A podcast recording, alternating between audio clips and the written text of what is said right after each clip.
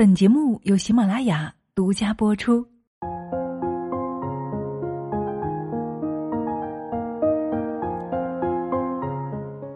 嗨，亲爱的朋友，你好吗？谢谢你听到我，我是清新。今天呢，我们来聊一个关于定位的话题。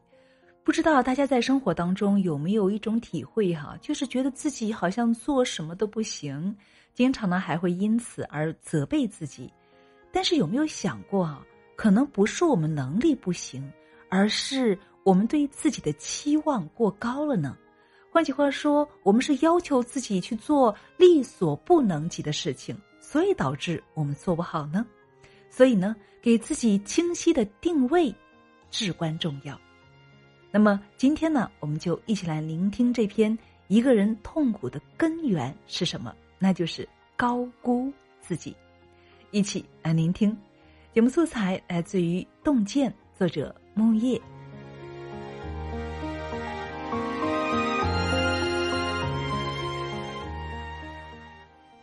中国式管理大师曾仕强在《易经》的人生智慧讲座中提到“定位”一词。他说：“人之所以有诸多的烦恼跟痛苦啊，主要的根源呢，就是人生的定位不清。”而人最普遍的定位不清呢，就是过于的高估自己，太把自己当回事儿了。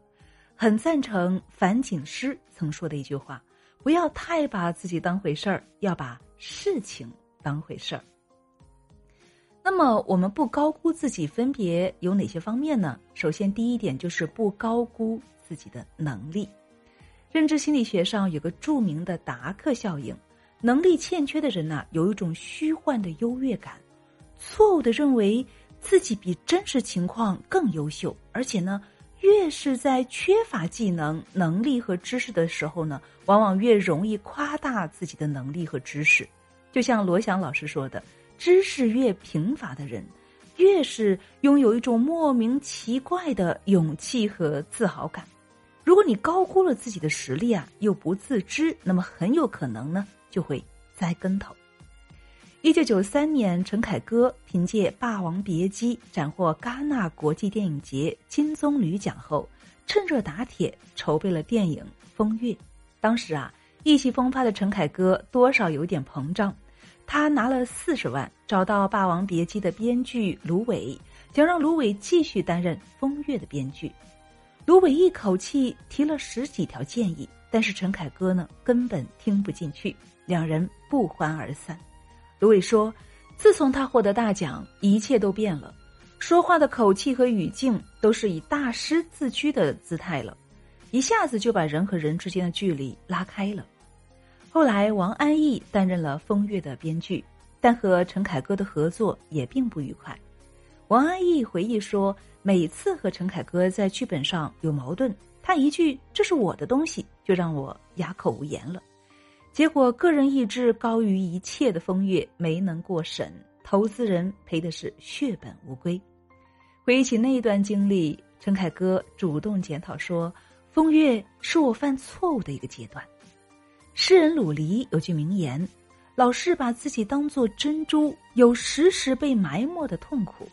人最大的悲哀就是习惯性的高估自己的能力，取得一点成绩就志得意满。”真正优秀的人知道人外有人，天外有天，不显山不漏水，永远是心怀敬畏的。前段时间，张译获得金鸡奖的影帝，但是在发表获奖感言时啊，他依然把自己放在一个很低的姿态。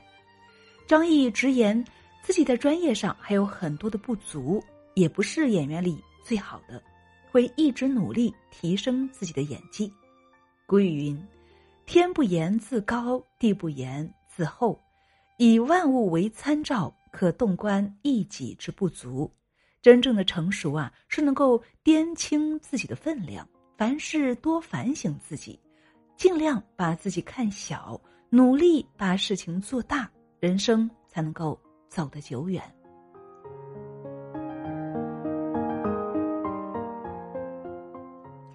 那第二点呢？不高估自己，就是自己的位置。著名的演员阿诺·施瓦辛格曾在网上发布过一张照片照片里，他躺在以自己为原型的雕像下面睡觉，并悲伤的写道：“时代如此变化。”施瓦辛格在当州长的时候，出席了一家以他雕像为名的酒店开业典礼。酒店的总经理向他承诺，无论任何时候，我们都会为您免费的预留一间房间。但当他从州长的位子退下来后，再去入住酒店时，却被告知需要支付费用，因为呀，酒店的房间供不应求。于是他便在酒店的门口雕像下上演了这样一出戏。施瓦辛格感慨道：“当我处于重要位子时，他们总是称赞我；当我失去这个位子时，他们便忘了我，也不再遵守诺言了。不要相信你所拥有的地位和金钱，也不要相信你的力量，更不要相信你的智慧，这些啊都不会长久。”我们中国有句老话总结的非常好：“在位时如鱼得水。”离位时如驴打滚，所以啊，不要高估自己的位置，别错把平台当本事，把平台的影响力当实力。人在一个很高的平台混得如鱼得水，就觉得自己是最耀眼的那颗星星了。可事实是呢，厉害的不是你，而是你的圈子，是你所处的平台。一旦离开了平台，你的价值就会大打折扣，就会成为曾经的那颗暗淡的星星。有段话说的很好：如果你拥有财富，别人崇拜的只是你的财富，不是你；如果你有权利，别人崇拜的也只是你的权利，不是你。当这一切过了保质期，你就会见识到世态炎凉。这让我想起杨绛先生的那句话了。当你身居高位，看到的都是浮华春梦；当你身处卑微，才有机缘看到世态真相。这个时代呀，靠平台得到的光环不过是昙花一现，实力才是你最硬的底气。建立平台的力量，强大自我，修炼好本事，才是为人最大的智慧。那第三点不要高估的呢，就是不要高估自己的面子。我们中国有一句俗话哈：“天大地大，面子最大。”但太爱面子呢，只会制约你的成长，反倒成了死要面子活受罪。前段时间啊，读到一本书，叫做《中国人的脸谱面子》，讲述了人对面子的执着程度。有人在竞争时怕伤了和气。所以主动隐忍退让，有人在进取时怕别人说自己利益至上而放弃了追求，有人遭遇失败和挫折的打击后担心被人说成是失败者，干脆啊就此放弃。那些死要面子活受罪的人，恰恰都是普通人，既不会富得流油，又有的穷到寒酸。在社会摸爬滚打以后，你就会发现，成年人的世界谋生事大。面子是小，面子是世界上最不值钱的东西了。我认识一位朋友，去年离了职，他投递了很多简历，也面试了一些公司，但是找了两个月，依然没有找到一份如意的工作。他离职的上家公司领导得知以后，想让他重新回去工作，并且保证待遇不变，免去试用期。朋友有一点心动了。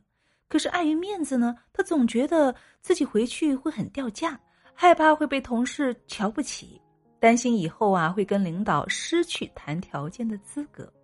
就这样，过了几个月，他还是没有找到合适的工作，也没有收入来源，日子啊过得非常艰难。后来呢，只能是丢掉面子，回到了上家公司。作家杜子健也说过啊，有时候活个虚荣，活个面子。还不如坦然的面对自己人格上的缺陷。人生有时候走回头路，反而心智上会更成熟。年轻的时候难免有一身的傲气，总觉得面子大过天，被现实一次次的击倒和蹂躏下，才会逐渐的明白，原来自己小心翼翼维护的面子，其实啊一文不值。人生不是活给别人看的。别人怎么看怎么说有什么关系呢？最主要的是过好我们自己的生活呀。要知道，真正的强者脸皮是可以撕下来的，扔在地上自己踩两脚还可以一笑而过。说到这里啊，我们的节目呢分享的差不多了。那么在节目最后呢，我想跟大家分享一个故事哈。在古希腊的奥林匹克山上有一座德尔菲神殿，神殿里呢有一块石头，上面写着五个字，相信大家有些人听过或者是看过，对吗？是的，那五个字就是认识你自己。所以啊，我们不要把自己看得太重了。只要我们不把自己看得太重，也就不会失重；不把自己看得太高，自然也就不会失落了。好啦，亲爱的们，那今天的分享就是这样了。怎么样？今天有没有收获呢？欢迎大家在节目下方一起来分享和讨论，好吗？也欢迎你点赞、收藏、转发。感谢你的聆听，我是清新。让我们一起共勉，看清自己，掌控人生。下期见。